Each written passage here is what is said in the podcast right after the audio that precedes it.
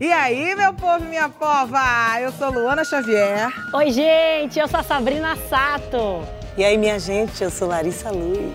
Oi, eu sou a Astrid e você está ouvindo o podcast do Saia Justa. Salve, meu Brasil! Voltei, aqui é meu lugar. Minha emoção é grande, a saudade Aê, é maior. Eu voltei para ficar, se Deus quiser. Saia Justa! E eu voltei no dia que a gente comemora 20 anos do Saia Justa, olhando ao redor, mudando sempre e reconhecendo os feitos extraordinários das mulheres no nosso tempo. Em duas décadas, a gente testemunhou a aprovação da Lei Maria da Penha, um marco contra a violência doméstica, os movimentos Me Too e Não é Não contra o assédio, conhecemos o piercing no umbigo, quem não teve? O charme anticonvencional da princesa Fiona, avançamos um pouco mais na questão do feminismo negro e na presença das mulheres indígenas na luta pela sobrevivência de suas culturas e terras, uma questão, aliás, de todas e todos nós. Usamos as redes e aplicativos de relacionamentos, conquistamos o direito de escolher ter ou não ter filhos. O Saia Justa é parceiro e testemunha dessas múltiplas observações sobre o nosso tempo, que requer de todas e de todos um olhar mais generoso para o universo que nos acolhe. E hoje temos Maitê Proença, que teve no Sofá do Saia de 2006 a 2010. Salve, Maitê! Voltei! Olha, é muito bom ter você celebrando aqui com a gente, porque é, você é uma pessoa muito presente nas nossas vidas. Eu estou sempre te acompanhando, estou sempre aprendendo com você e vejo que você é, honra ter estado, né, uma vez saia, sempre saia. Mas mudou muita coisa na sua vida de lá para cá?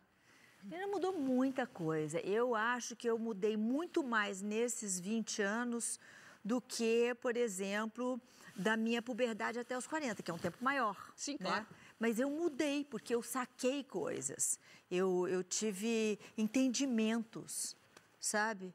De, de coisas que eu não via, não via. O Saia é- foi importante nesse, nesses novos olhares para um monte de coisa? Porque para mim é muito. Quando eu falo do, do por exemplo, dos movimentos o Não é Não e o Me Too, eu aprendi tanto com relação a isso aqui nesse sofá.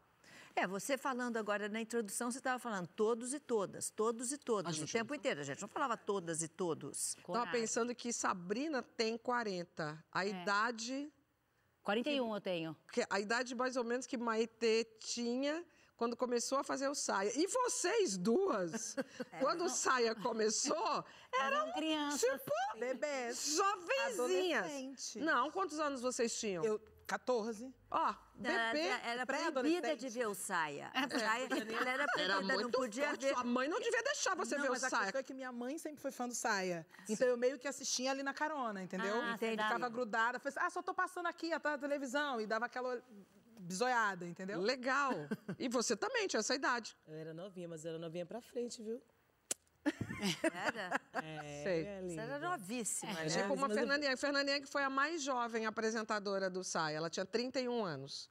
Ela tinha Quando ela 31 é anos. 31, quando começou a fazer Era o uma saia. menina. Bom, a gente vai ver muito, como eu disse, a gente vai ver muito dessa história ao longo do ano todo. Mas hoje vamos ver o começo de tudo. O saia em abril de 2002.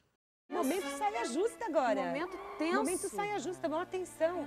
É porque neste Eu momento achei, achei que era uma homenagem a mim.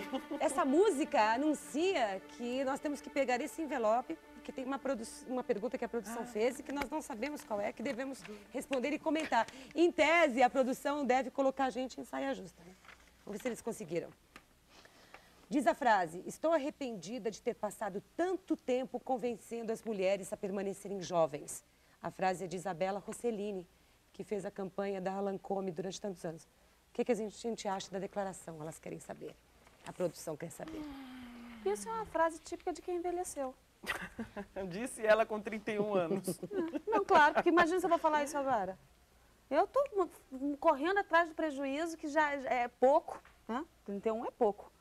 Mas eu vou falar isso agora? Estou arrependida? Vou me arrepender com 70 anos de idade. Nem na Não, idade ela dela, ela está tava muito jovem para se ajudando- arrepender. ela estava ajudando mas a ela vender não- produtos Uhum, que diziam ela para as foi- mulheres de 40... Prometia uma beleza eterna Fique que com cara era- de 20. Mas ela não quis dizer aquela coisa jovens envelheçam mais nesse sentido, assim. Acho Sem que perder sim. a ternura Hamas, não é por aí. Acho que sim, mas a- a- ela quis dizer isso só que para alguém que passou toda a vida eh, vendendo produtos de beleza, talvez ela tenha achado que não valia a pena tanto, Ela continua tanta vendendo pressão. com manifesto, né? Que é a linha dela, que é a linha manifesto de beleza, que é um outro princípio de, de venda, outro marketing de venda, de o como fazer com que as mulheres continuem tentando ficarem, ma- ficar mais bonitas, mesmo envelhecendo.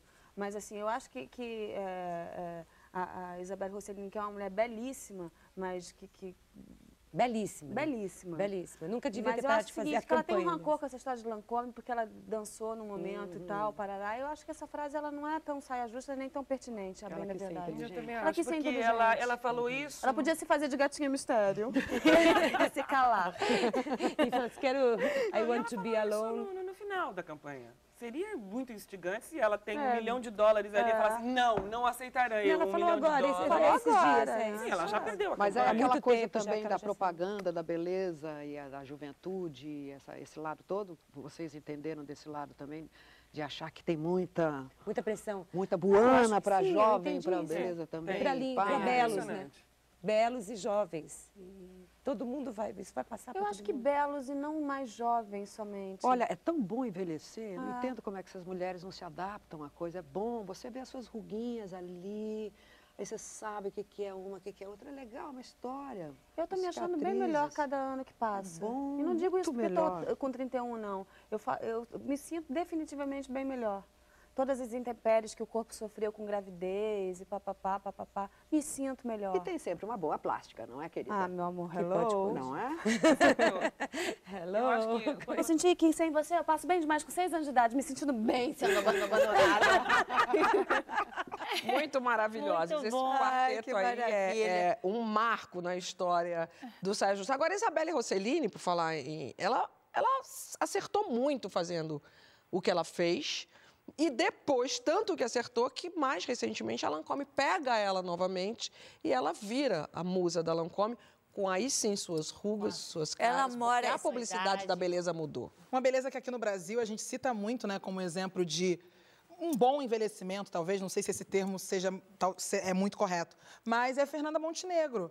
Fernanda Montenegro é. É. uma figura que todo mundo, quando quer falar sobre envelhecimento e sobre não necessariamente uma adesão à plástica e tudo mais, e que eu acho que isso realmente é muito particular, mas no caso dela, ela foi envelhecendo e a gente vem acompanhando e continua fazendo personagens muito incríveis, e essa mulher A gente está falando muito de, de estética, mas é, essa frase para mim me contempla muito. Eu me sinto bem melhor, assim, né? Perceber que a gente, com o tempo, apesar de, de perceber coisas que a gente vivia no passado e que agora que a gente está percebendo que eram agressões, que eram violências, isso é muito duro.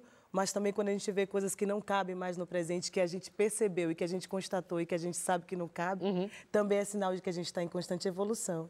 E que É. provavelmente a gente está bem melhor, porque a gente está nessa busca.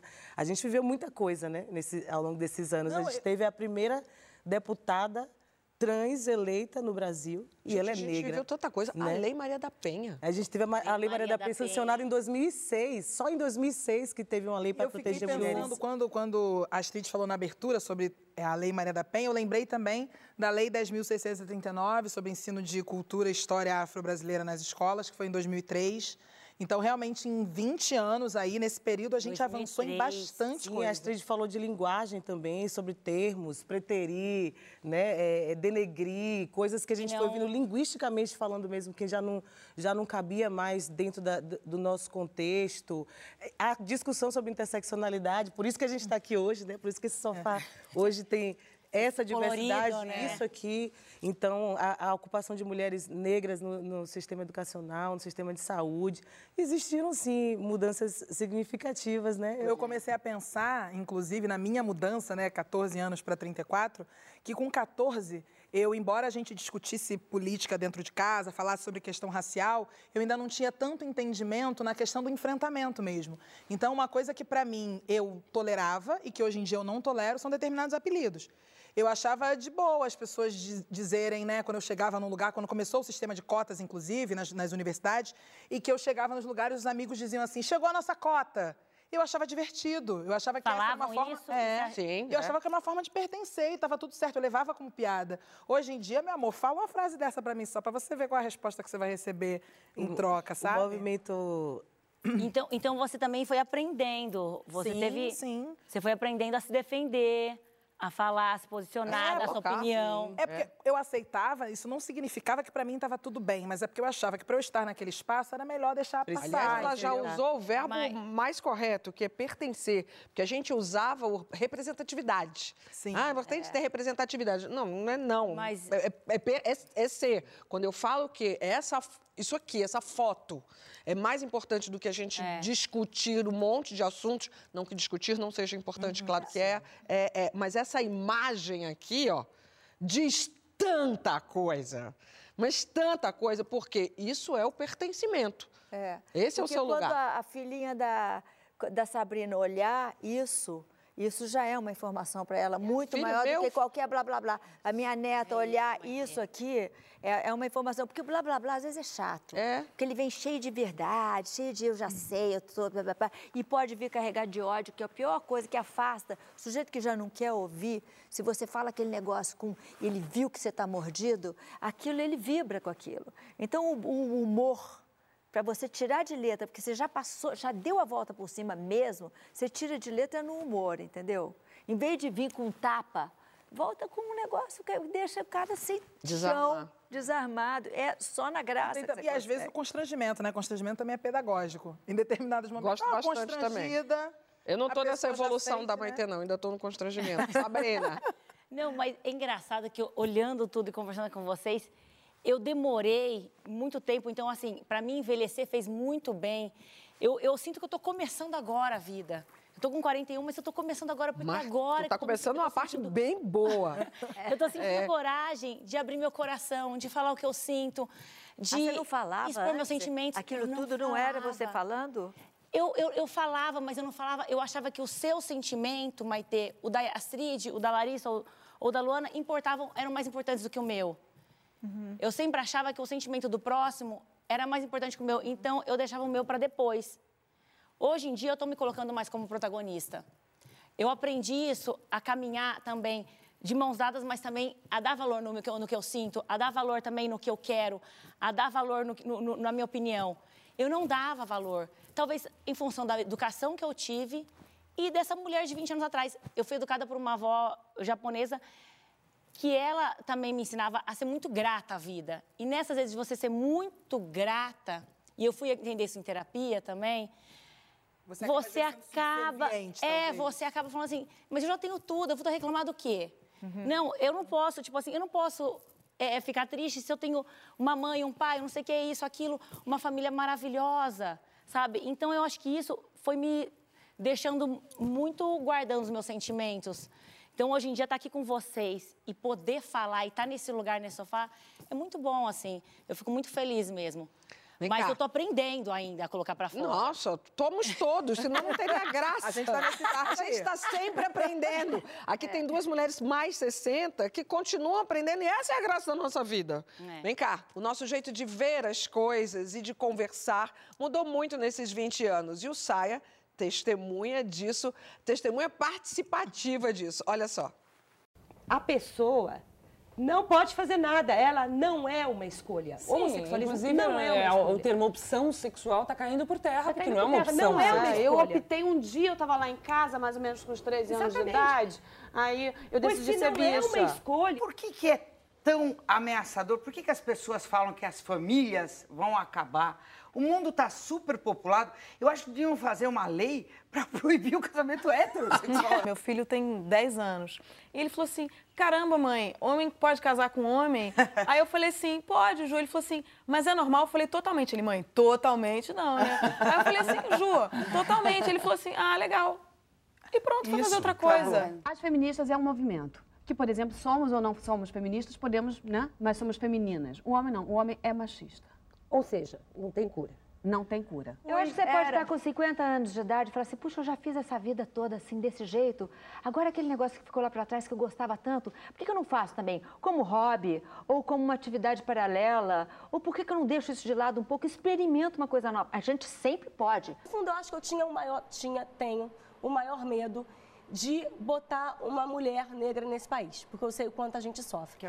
Quando eu realizei isso, foi quando eu dei a volta, e aí eu passei a escrever sobre isso, eu passei a pensar sobre isso, e que eu vi que a única maneira que eu tinha era indo à luta, efetivamente. O movimento é, negro, de um modo geral, da gente estar em lugares de poder, de beleza, políticos, porque tudo se faz através da política, justamente porque é aquela frase que a gente repete tanto e que a gente tem que repetir: a representatividade importa. A luta da mulher, a luta do feminismo negro, a luta dos gays, são, são lutas que, se a gente juntar, a gente faz volume. Eu sempre tive essa sensação na cabeça. Uma vez eu escrevi uma frase sobre isso. Eu acho que está todo mundo no mesmo barco, cada um com a sua individualidade dentro Com a disso. sua dor, né? Com a sua dor e cada um tendo que falar sobre a sua, sobre a sua luta. Eu já fiz um aborto. Eu já falei sobre esse assunto um monte de vezes na televisão e nunca tive coragem de me expor. Por quê? Olha só, porque dói. Porque não é motivo de orgulho falar que já fez um aborto. Eu era garota, eu não namorava a pessoa certa, eu tenho certeza disso. Eu não sabia me proteger. Eu tive muito medo, mas muito medo de contar para minha mãe. Eu não tinha dinheiro. Eu tive que vender uma joia da minha mãe e botar no prego. E eu fui lá, sozinha. Você foi educar um filho para ser um pegador, ele futuramente poderá ser um estuprador. E os eu passei homens pra- adoram Eu passei por uma isso, situação? Em parecida que eu só fui descobrir que era uma tentativa de estupro essa semana. Como assim? Aconteceu quando eu tinha Como você- 14 anos de idade. Claro, porque o estupro para mim também Não, mas sempre foi essa coisa do beco. Eu era apaixonada por um surfista, a gente estava no luau, 14 anos de idade, ele me levou para um canto e eu era apaixonadinha por ele e ali começou uma guerra física quase. Não, Uma o guerra- momento de dar um beijo, ok. um momento de dar um beijo, mas Ok. depois do beijo Claro. foi. Ela não foi- quis mais eu nada não quis mais e rolou uma, uma, uma guerra física ali, uma coisa mas, muito gente- séria. E eu nunca. Eu, eu fiquei na época muito impressionada, mas eu achei que fosse talvez o papel do. Eu era apaixonada pelo menino. Que era talvez assim fosse que o era, papel né? do homem, o homem sempre tentando, o homem tenta, Mas né? quantas vezes que a gente já não passou por isso na vida, gente? Nunca. Aquela coisa do cara, Eu só um nunca dei- pouquinho. dei conta. Ela tá raciocinando ainda. Não, é, é- não, porque eu realmente eu nunca me dei conta que aquilo ali foi. Mas foi. O passo dado é o seguinte: mexeu com uma, mexeu com todas. O recado dado é: nós não vamos mais tolerar. Eu, principalmente, tenho que educar o meu filho para ele saber o que é muito simples. Não é não. Se você tivesse que escolher entre sexo, amigos e família, o que, que você escolheria? A minha opção, a minha opção, é- você tem três chances. Qual deve ser? A sua opção é Ah, Sexo. Ok. É óbvio que eu coloco família, porque eu tenho uma filha, então para mim isso é muito sagrado. Eu acho, sabe por quê? Eu acho assim, família, é, pelo menos meus filhos estão crescidos e estão vivendo é. as vidas deles. Eu estou dizendo, a- pergunta Agora, é hoje. né? Hoje. E amigos, eles vão, Vão e e vêm. e vão e vêm, e- entendeu? Então acho que se tivesse que hoje essas três opções, eu acho que sexo. Olha como eu estou bem. Era. Olha como eu tô Gente, bem. mas muita coisa nesse vídeo, né? Muito. Eu chorei, Gente, eu ri, nossa, tudo. A gente vê que esse sofá também é terapêutico, né? Esse sofá, assim, as pessoas se abrem. Todas as mulheres que passaram por aqui vão falando e vão aprendendo, né? É muito legal. Uma coisa que eu reparei logo no início é porque a Mônica fala a palavra homossexualismo. Que realmente é, um termo Mônica que Valdivogel, não, é. já caiu por Não, terra, sim. literalmente. A gente Inclu- falou e essa pauta, a pauta de gênero teve uma grande amplitude, assim, né? Muito. O movimento era GLS, gente, há um tempo É. atrás. Nossa, tem mais um alfabeto inteiro agora, Sabe? depois, né? É. Não pode cada falar bicha? letrinha é uma Ah, possibilidade. Bicha não pode. Ah, ela Não. falou, ela falou, como foi? Bicha não pode. Só as bichas pode podem falar bicha bichas, bichas mas pode a falar gente bicha, não né? pode do Não pode nada, falar ah, bicha, bicha. não pode. A gente fala, né? Ah, bicha, para com isso. É. Mas é... Pode é- falar mais muita coisa, né? É. E, aliás, muitas coisas a gente não conseguiu mudar. né? Quando eu vejo ali elas muito falando sobre a- a- a questão de gênero, ainda é muito difícil. Maite nos disse, Maite nos disse. Dessa questão de que do que, que não mudou com relação às mulheres e a questão de gênero e tal. E ela fala assim: as mulheres fazem dois terços do trabalho mundial, mas têm menos de 1% das propriedades. As mulheres do mundo todo ainda sofrem com prostituição, casamentos prematuros, Sim. trabalho forçado, têm filhos que não desejam e que não podem alimentar, não têm controle sobre seus corpos ou vidas, não têm liberdade ou reconhecimento. Então é isso, o tempo e não passou. podem fazer aborto legalmente, né? Então elas enfiam uma agulha de tricô e morrem depois com o feto morto lá dentro de si. Porque todo mundo faz nessas circunstâncias que a Astrid Ah, estava A descrevendo. diferença é que mesmo tendo que vender uma joia roubada, roubei uma joia da minha mãe, é, no prego da Caixa Econômica, eu coloquei no prego da Caixa Econômica. É, eu, tive um eu tive condição de ir a um lugar adequado, mas a grande maioria das mulheres brasileiras, e eu resolvi falar aqui no Saia, eu fiz aborto, porque você não via é, as, as pessoas famosas falando, continua não vendo, são pouquíssimas que falam, pouquíssimas. A gente conta é, numa mão e correndo um risco de ser cancelada. Hoje, eu tomo conta do que eu falo, eu cuido do que eu conta. falo. Porque eu não quero ser cancelada à toa. Já para ser cancelada, eu quero ser cancelada por uma causa bem bacana. Eu vou contar a história da Tônia Carreiro, posso? conta, a Tônia conta. Carreiro uma vez disse pra mim, eu não sei se pode falar isso na televisão, eu vou falar foda-se, né? Desculpa. Mas é, ela, até pra família da Tônia, que era maravilhosa, porque ela era. ela- Maravilhosa. Ela soltava, falava tudo, linda, maravilhosa. Um dia ela chegou pra mim e falou assim, é, Maitê, você tem que começar a mentir a idade. Eu falei, mas Tônia, eu tinha 23 anos. Eu falei assim, "Tônia, eu acho que não. não. Ela falou assim, não, começa a mentir agora, porque eles fazem conta, eles lembram que fizeram uma peça com você naquela data, não sei o que, depois faz a conta. Aí eles ficam sabendo de tudo. Eu falei assim, né, mas eu, eu acho que eu não... Eu falei assim, é o seguinte, eu, a vida inteira, fui um mistério. E aí, como mistério, eu comi homens, mulheres, gatos, cachorro, quem eu quis. No dia que eu falei a minha idade, eu passei de mistério para velha, não comi mais ninguém. Sensacional. Maravilhosa.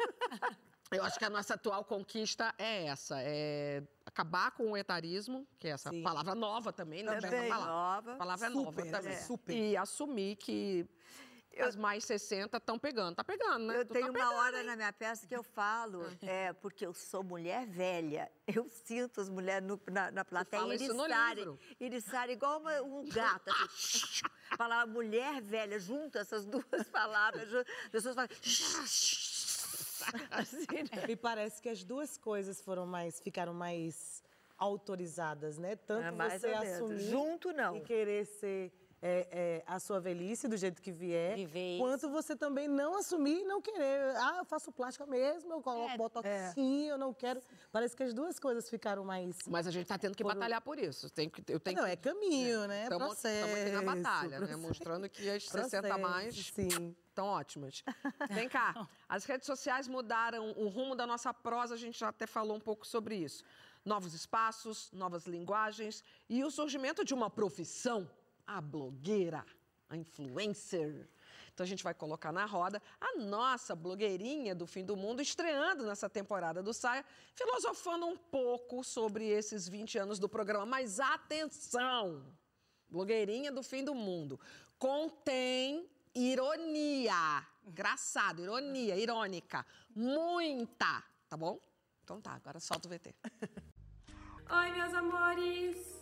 Voltei! Eu sou a blogueirinha do fim do mundo e no vídeo de hoje eu tô terminando de me arrumar pra comemoração dos 20 anos do Saia Justa. E eu posso falar? Que programinha ruim! Vocês já assistiram? São quatro mulheres conversando num sofá. Conversando! Primeiro que eu sou super a favor de fugir de qualquer tipo de debate, né? Quem nunca? Segundo, que eu acho isso super ultrapassado. Quem conversa hoje em dia, ainda mais sem o celular na mão? E pior, dura uma hora. Fora que são só mulheres falando, né? Sobre política, comportamento, espiritualidade, trabalho, sexo. Raramente elas chamam um homem pra vir interromper elas, pra vir explicar pro público se tá tudo certo que elas estão falando ou não. É super excludente, porque e se fosse o contrário? E se fossem quatro homens falando de assuntos femininos, tipo unha, cabelo e maquiagem, e não chamassem nenhuma mulher pra vir lá palpitar? Vocês iam gostar? Não, né?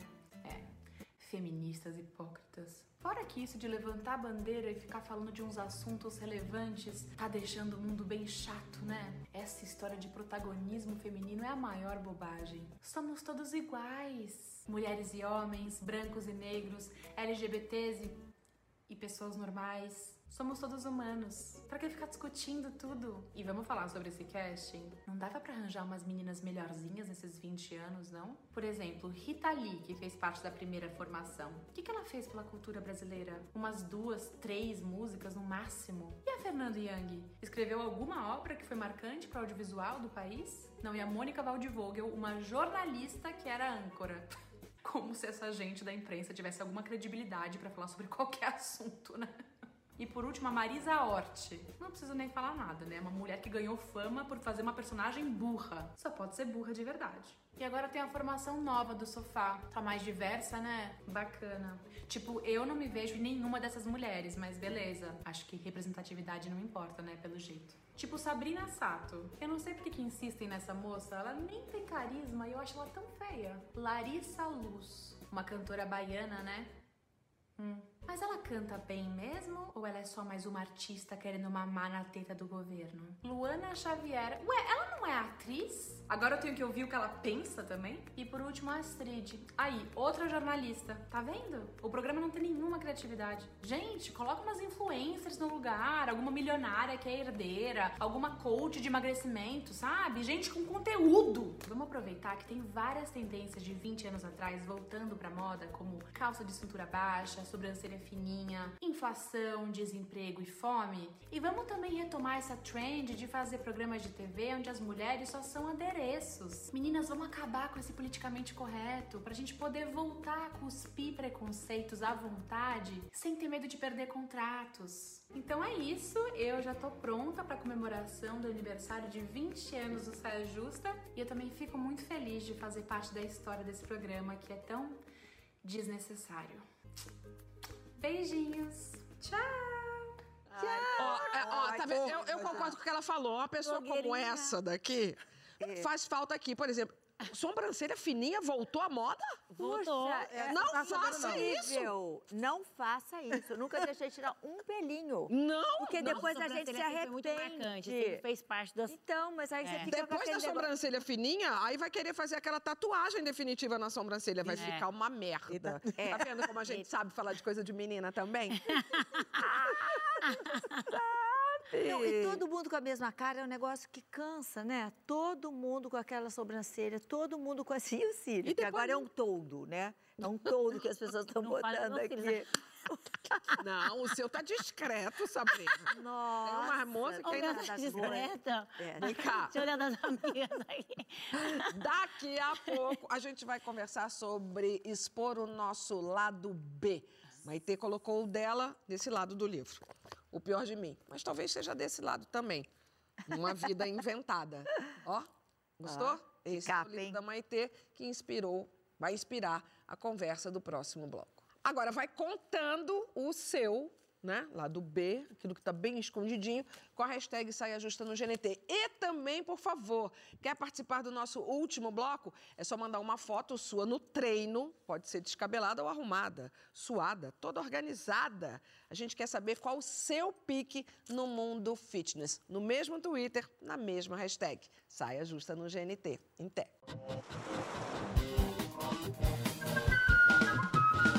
Saia Justa está de volta com a nossa convidada Maitê Proença, lançando o livro Uma Vida Inventada ou O Pior de Mim. Como preferir? Aliás, como você prefere? Eu? É.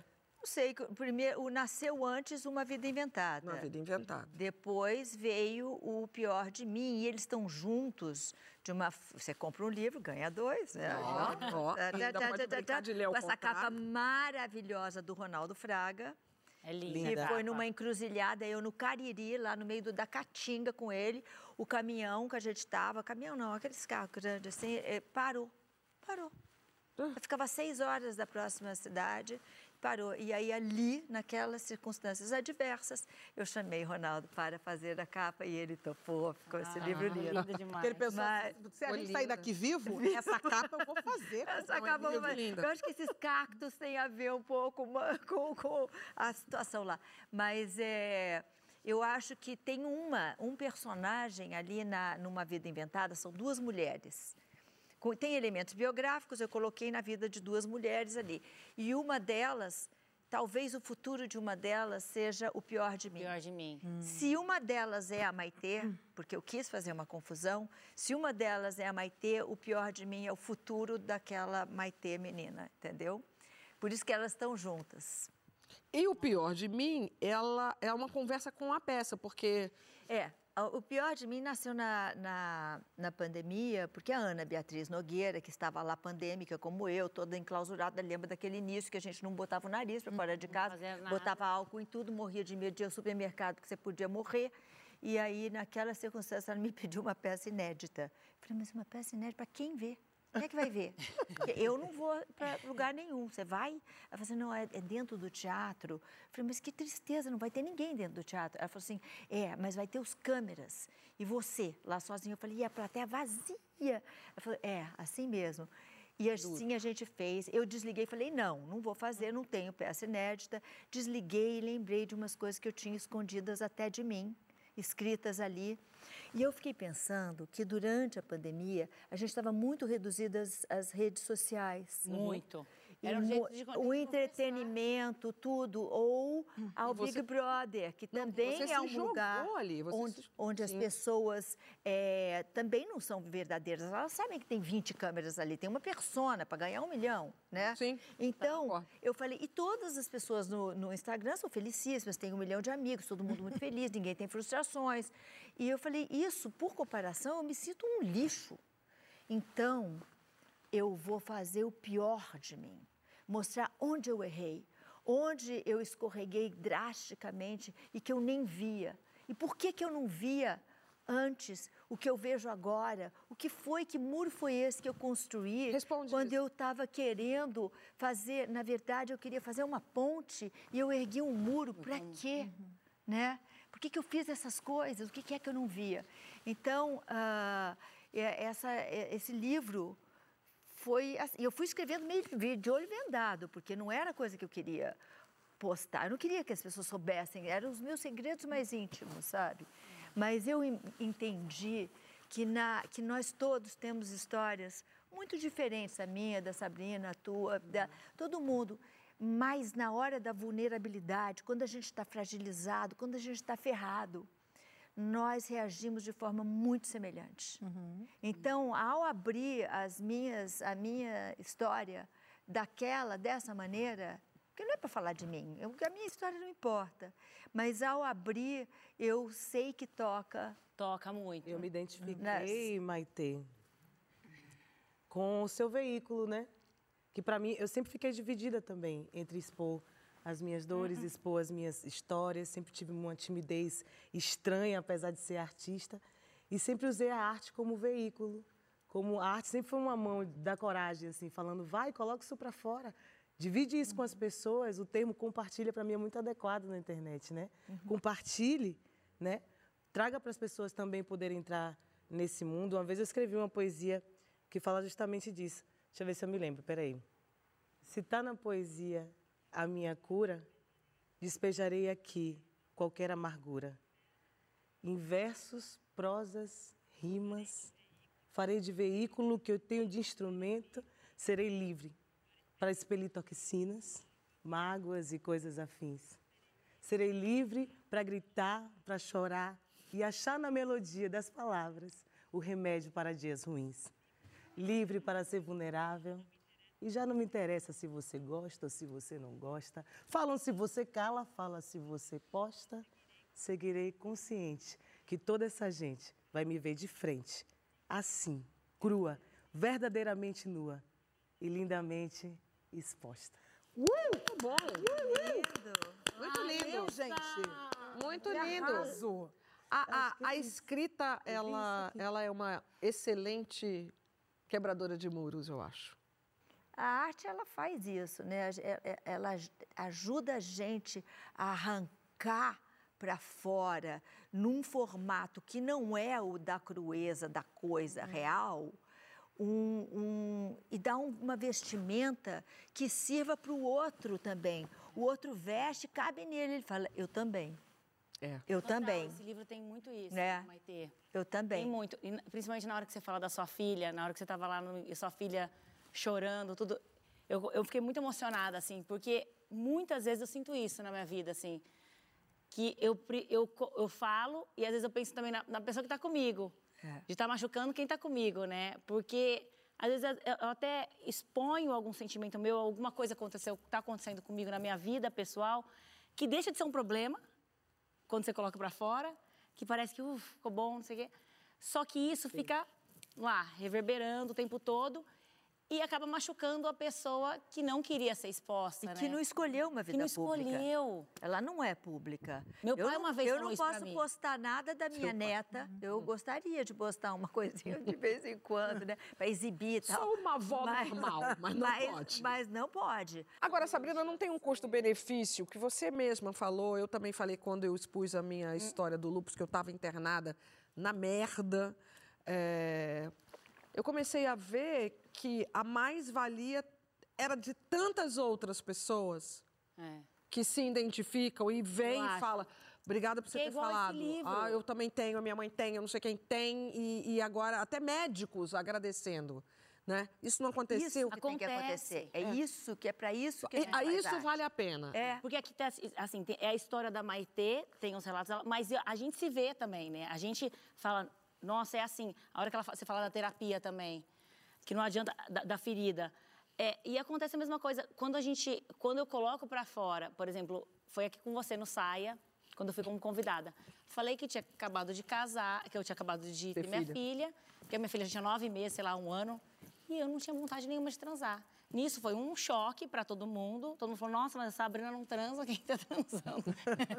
Esse sermo transante aí não transa. As minhas amigas. Por outro lado, a maioria das minhas amigas, todas, as mulheres todas andavam na rua, todo mundo falava assim: nossa, que bom que você falou isso. Alguém? Porque, então, eu acho que acaba sendo. É, é- é bom a gente poder compartilhar, é bom a gente poder re- revelar. E também tira um peso nosso. Sabe? Aquilo lá tava pra mim guardado aqui, assim. Então, quando você coloca pra fora, é a mesma coisa de crise, que é o que a Maite tá falando. Nenhum casamento. Gente, casamento perfeito na pandemia. Quem que foi um casamento bom na pandemia? Não, Eu, porque ele morava na Bahia. Ah, a melhor Ele veio na minha onda. É bem... Luana, tem limite para a sua exposição? Eu, particularmente, assim, eu tenho um pequeno problema porque é muito rápido. É- é- Eu acho que minha, minha boca e minhas mãos são mais rápidas que o meu pensamento. Quando eu vi, eu já falei. Quando eu vi, eu já postei. É. E aí já era, porque já botou no mundo, já era. E, e na internet é, é literalmente muito rápido. É muito rápido. E, e uma E coisa você que... lida muito bem com isso, ela faz muito bem. Então, mas não sei. saiba, né? Não, Não aí sei. tá, minha terapeuta que sabe. É, pois é. Vem Então, cá. Vamos botar mais uma pessoa na roda. Vamos ouvir o o que diz sobre esse assunto a psicanalista que muito respeitamos, Vera Iaconelli. No mundo que a gente vive hoje, a exposição se tornou uma moeda de troca importante. As pessoas se expõem e ganham com isso, né? Ganham cancelamentos, mas também ganham eh, likes e dinheiro. Então a exposição se tornou quase obrigatória. Você fazer alguma coisa e não pôr na mídia é quase como se ela não tivesse acontecido. Isso traz algumas questões de como é que a gente lida com o retorno dessa exposição. A outra questão é interna. Por mais que a gente acha que se expõe para o outro, a gente não se expõe totalmente para nós mesmos. A gente tem também para nós uma certa fachada que chama eu, no qual eu digo eu sou isso, eu sou aquilo, eu me conheço. Mas tem um lado nosso que a gente não conhece e que a gente faz, eh, tenta não expor para nós mesmos. A questão de se expor é que nem sempre aquilo que a gente joga para o outro é aquilo que a gente gostaria de ter mostrado. A gente não consegue fazer essa seleção tão bem feita. E o outro às vezes retorna é, assustado com aquilo que viu em nós e nos assusta também. É impossível preservar totalmente a nossa intimidade, ela vaza. Essa é a graça do ser humano. A gente acha que só mostra o que quer e o que né, decide mostrar, mas na verdade a gente vaza, a gente desliza, a gente tem atos falhos, a gente tem lapsos, a gente erra, a gente sonha, tem uma série de formas de mostrar os nossos outros lados, né, o lado metamorfose ambulante, que a gente acha que vai conseguir preservar. Então não é nem saudável e nem possível tentar preservar toda a nossa intimidade, porque nós somos seres que carecemos de trocas íntimas. Sem trocas íntimas, nós, a gente fica totalmente num mundo estéril e não humano, né? Eu acho que a gente não sustenta às vezes, né? A gente não sustenta esse personagem ou, ou tantos lados ao mesmo tempo. Mas, a, mas os machucados fazem faz a gente criar essa, essa persona, né? São, são os modelos e formatos de coisas que as pessoas precisam ser para serem aceitas, para serem é, benquistas, para serem bem, né? É, o casal perfeito tem que ter o quê? A artista perfeita tem o quê? A- consome o quê? Veste o quê? Vai para onde? Uhum. Então a gente está, parece que está se criando uma geração de pessoas iguais. Uma padronização. Uma padronização de comportamento. É todo mundo é, ins- instagramável. Ó, todo mas mundo. eu, como acredito nesses ciclos, tô achando que vem uma geração aí que... Vai romper com tudo. Vai romper com tudo isso. Zoe gosta de ficar lá fazendo. Às vezes ela pega a câmera pra fazer a foto minha, às vezes ela segura meu vestido, vai mal. Gente, eu tô Era com backstage, backstage. Vem cá. É, eu preciso falar sobre a peça, porque é o livro, a gente falou livro, livro, livro, mas o livro é uma peça também. E essa, nessa quinta-feira, a Maite vai estar no Teatro Municipal de Uberlândia. Aí, no dia 12 de maio, ela vai estar no Teatro Municipal de Lençóis Paulistas, aqui no interior. E ela vai estar em vários outros lugares, portanto, siga eu, Maite Proença, né? Eu, Maite Proença. Eu, Maite Proenca. E pe- Ah, é, é Proenca. Tem esse eu, Maite né? Proenca. E quem sabe agora eles estão tudo mudando de dono, né? Agora eles deixam uma cedilha nos nossos nomes, né? E pede para ir na sua cidade, né? É, Ela e tá você não vai viajar. sair se arrastando, que não é um negócio para baixo, Deus me livre, né? Tem guerra, tem pandemia, eu não vou fazer um negócio para te derrubar. É para você sair assim, ó. Então... É vida real, mas é, pra é. vum. Negócio seguinte, no próximo bloco a gente vai falar sobre o empenho de cada uma na prática diária de treinos. Sim, é preciso. Até uma oftalmologista fala que eu tenho que treinar.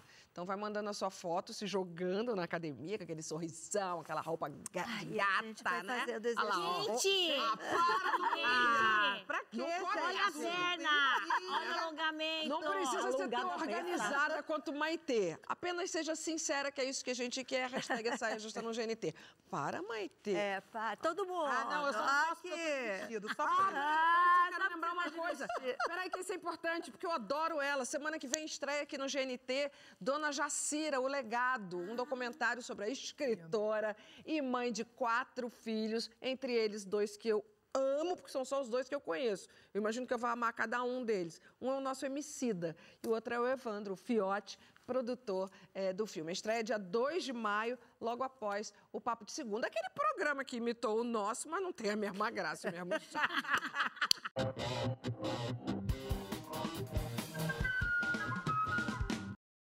Estamos de volta ao nosso sofá com a saia uma vez, saia sempre, saia Maitê Proença. E a pergunta é: quem é você na fila da esteira, da corridinha, daqueles aparelhos com nomes que eu nunca consegui decorar e jamais decorarei?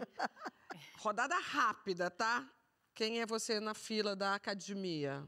Eu faço. A academia agora não, né? Porque durante a pandemia eu tive que inventar de fazer em casa. Eu fazia e fazia com as pessoas. Quando eu estava numa solidão tão profunda, ali sozinha, enclausurada, que eu, eu fazia com os seguidores. Falei, agora eu vou fazer uma... Não eu dando a aula, mas eu fazia aula com alguém que estava me dando. compartilhava, E é. compartilhava. Então, eu fazia aula de yoga, aula de malhação. Larissa. Hã? Ah, não, meu amor, ó. Ó, Não, eu não. sou mundo, eu no mundo fitness vou falar uma verdade aqui, vou revelar para todo o Brasil. Ah. Eu sou a que bota a roupinha de malhar, Fica posto a linda. foto, fica linda, tudo. posto a foto no Instagram, ó. Não, com vou essa- malhar. com Aí essa o pessoal olha, cima. olha e fala assim, você vai malhar toda linda, né? Eu, é. Aí o que, que acontece? Porta para. Eu não vou. Essa é aquela mesma pessoa que no bloco anterior falou: é, o ruim é quando as pessoas postam as coisas, que a vida é perfeita, que a grama é verde. Ô, uma Astrid, coisa- a, vida é, é contar de é- a vida é feita Olha de no meu olho. contradições. Olha no meu olho. Larissa com fone Baiana. cantando. Eu consigo Olha ver Larissa olho. na academia. Aquele corpo daquela mulher que tava no Instagram essa semana, nos stories de biquíni, verde limão. Ui. Parecendo um biscoito óleo recheado de menta. É sem malha. malhação. É genética. Eu vou nascer tão preta na próxima encarnação, Ah. você vai ver. E você vai nascer branquela. Não faz isso comigo! Não joga para, mas eu tava gostando tanto de A você. praga, Eu vou ver a sua praga. Eu vou. A pior das pragas, Mas né? eu consigo ver a Larissa com fone de ouvido cantando alto e sem treinar. Essa é você. Mas- Essa é você. Não, eu... Amiga Sabrina, Vai. pelo amor de Deus. Eu, gente, eu sempre penso o seguinte: eu tenho que treinar o meu físico, o meu emocional e o meu espiritual. Sim. Minha cabeça. Não, Como minha é uma cabeça é ruim. físico, agora que eu falo. Como- é verdade, mas como minha cabeça é ruim, o que, que eu faço? Eu tenho que treinar pra melhorar aqui. Eu É, treino. é verdade, ajuda entendeu? muito. É terapia Mas pra é mim. tão bom isso, né? Porque de quebra a bunda fica incrível. É. Né? Efeito muito- colateral. Eu tenho muito. A minha, a minha atenção é muito péssima, assim. Então, é pra melhorar o déficit O de efeito atenção. colateral tá é pra ótimo. melhorar. Mas quantas horas assim por dia? Eu, eu, eu sei que eu preciso, não é que eu amo, não é que a gente, Gente, mas gosta. dia desse ela tava malhando domingo, 11 horas da noite. Ela me ligou Você tá pra ver se eu entendendo? tava malhando de Ela postou, eu falei, não tô acreditando. Aí eu fiz chamada de vídeo. Não, e ela tem uma outra Uma coisa também, que ela, ela, ela vai lá, ela malha. Aí ela vende a roupa que tá usando, né? Alto giro sem costura. É, Então, a motivação dela pra malhar é o dinheiro que ela ganha malhando, gente. Agora, Não eu, é? eu quero, eu, quero, eu quero já levantar minha bandeira aqui pra dizer que eu sou Você a tá pessoa que malhando. coloquei na vida real. Inclusive, eu já eu te prometi pro meu personal que é o seguinte: eu posso largar qualquer coisa. Tá. Posso fazer um monte de coisa pelo meio do caminho. Agora, treinar, eu tô levando muito a sério. Quantas vezes na vida você repetiu esse mantra aí? Esse mantra? É, agora é sério. Ah, gente, pelo... isso é terapia aqui? Hoje a minha terapia é outro dia da semana. É porque eu sou das que realmente passei uma vida negando a ginástica. Agora me encontrei nos esportes. Mas eu conheço uma pessoa que eu acho que vai ser o mais sincero de todos. É um menino, nosso colega ali do, do Papo de Segunda. Que história é essa, poxa? Me conte sua relação com a ginástica. Saias Justinas, como vão vocês? Que bom estar aqui conversando para falar de um assunto que eu odeio.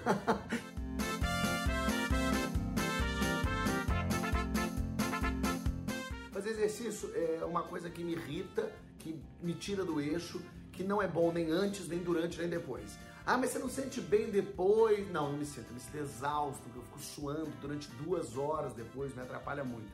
Mas eu comecei a viver melhor quando eu aceitei pra mim que é, é, é uma regra. Eu vou ter que fazer exercício por causa da minha vida, porque eu preciso fortalecer a musculatura.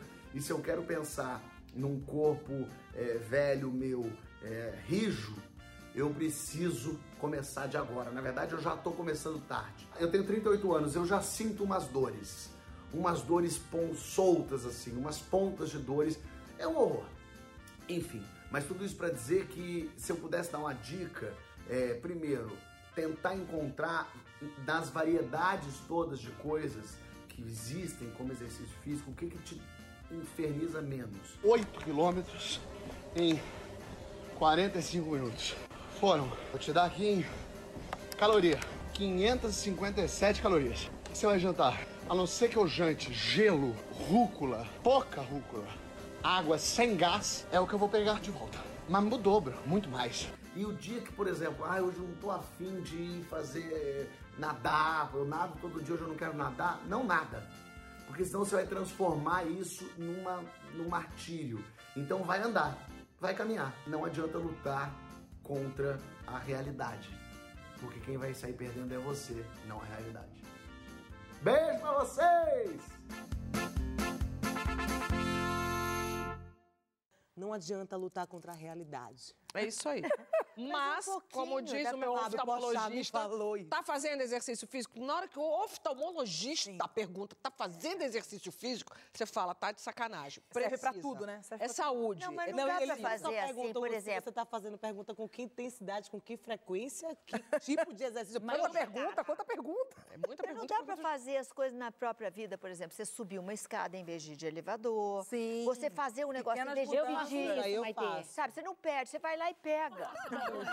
Tá tudo em movimento, Tá gente. tudo em tá tudo em movimento. movimento. O corpo, inclusive, tá em movimento. Mas a gente tem que seguir sabe? a nossa amiga Maitê, que é se cuidar, se amar, se divertir. Você viu como que ela faz com uma leveza, tudo? Gente, assim, só no ó? samba. Entendeu? É, vai, eu acho que é Não, isso. e tem lá Essa no vibe. meu canal do YouTube, porque vai lá, que você vai fazer pro rosto. Eu quero fazer essa levanta. Ah, é, que a gente falou que é Ó, levanta É. as bochechas, isso daqui levanta. Mas ela hoje levanta um importante para pescoço. nós mais 60, ao Não, mas da carótida. é porque eu descobri que eu tô engasgando mais do que também. eu engasgava. Eu também. Então eu, agora eu faço um, tem vários, mas tem um que é assim, bota a língua para fora e é bom para coordenação também. Você bota a língua para um lado e o olho pro outro, ó.